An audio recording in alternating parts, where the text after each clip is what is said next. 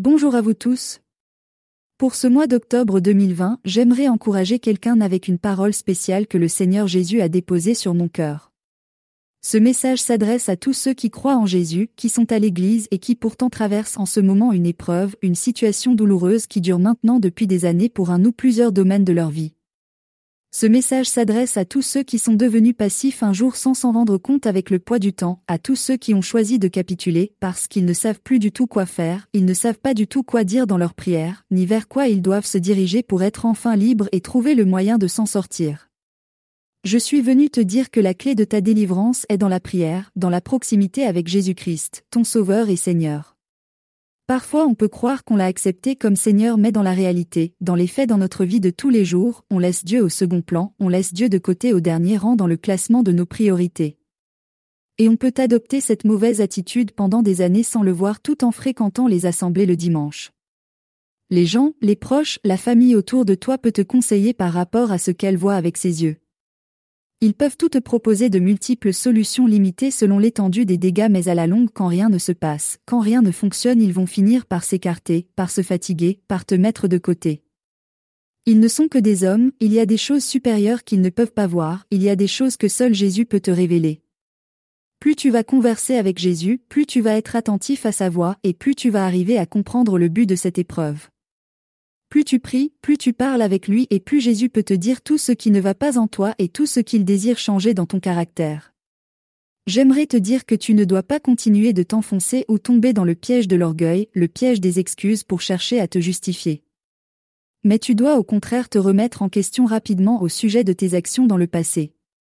Si tu ne le fais pas, tu prends le risque de te perdre sans Jésus parce que tu vas continuer de te fatiguer tout seul avec des manœuvres inutiles. Je suis venu te dire également que la clé de ta délivrance est ta foi en Jésus-Christ. Parfois on peut croire qu'on a la foi mais dans la réalité, dans le quotidien quand les choses se compliquent, en général on s'impatiente très rapidement. Par la suite, on devient craintif, incrédule, dans le doute, on est plein de lamentation, plein d'amertume, de colère et on prononce des paroles vaines, des paroles remplies de désespoir. Et on peut adopter cette mauvaise attitude pendant des années tout en espérant voir un jour la gloire de Dieu se manifester dans notre vie. La parole de Dieu dans la Bible est pourtant claire à ce sujet, sans la foi il est impossible d'être agréable à Jésus. Plus tu vas choisir de chasser violemment le diable de ton cœur à chacune de ses tentatives, et plus tu vas être en meilleure capacité de pouvoir mener ton combat. Plus tu vas te nourrir des paroles toutes puissantes du Seigneur Jésus pour ta vie et plus tu vas muscler ta foi et devenir fort spirituellement pour réussir à traverser cette vallée. J'aimerais te dire que tu ne dois pas continuer de t'agiter dans tous les sens pour trouver une solution, tu ne dois pas non plus marcher de manière passive sur le bord de la route mais tu dois au contraire devenir actif, tu dois aller en eau profonde dans la prière. Tu dois laisser Jésus te montrer dans l'obscurité tous les géants invisibles, toutes les actions que l'ennemi a menées contre toi depuis toutes ces années. Tu dois aller plus dans l'intimité, avoir des temps d'intercession remplis de foi afin que Jésus te montre la toute-puissance de son œuvre à la croix pour toi. Il veut te faire réaliser que tu es plus que vainqueur, tous ces géants sont à terre, Jésus les a livrés en spectacle, toutes ces statues gigantesques n'ont plus aucune puissance, elles n'ont plus aucune domination dans ton cœur, elles n'ont plus aucune emprise pour tous les domaines de ta vie. Jésus veut te faire réaliser combien il t'aime, il veut te faire réaliser que tu es libéré de tout cela car il a tout accompli pour toi à la croix il y a plus de 2000 ans.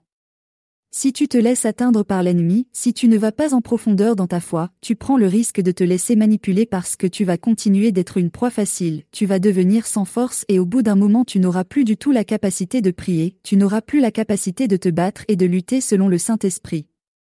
Mon frère, ma sœur, prends la décision dès aujourd'hui de mettre ta confiance en Jésus.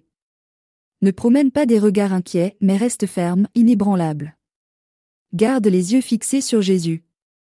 Proclame jour après jour la vie pour ton âme, proclame les paroles de Jésus pour ta vie, soumets ton cœur tout entier à lui seul, honore-le dans toutes tes voies, sers-le avec fidélité en t'efforçant de pratiquer le bien, aime-le de tout ton cœur et tu verras il finira par te tendre sa main puissante, il finira par se glorifier dans ta situation, il finira par t'étonner. Il finira par te donner lui-même le moyen de sortir de cette épreuve autant marquée. Merci beaucoup de ton attention et que Dieu te bénisse.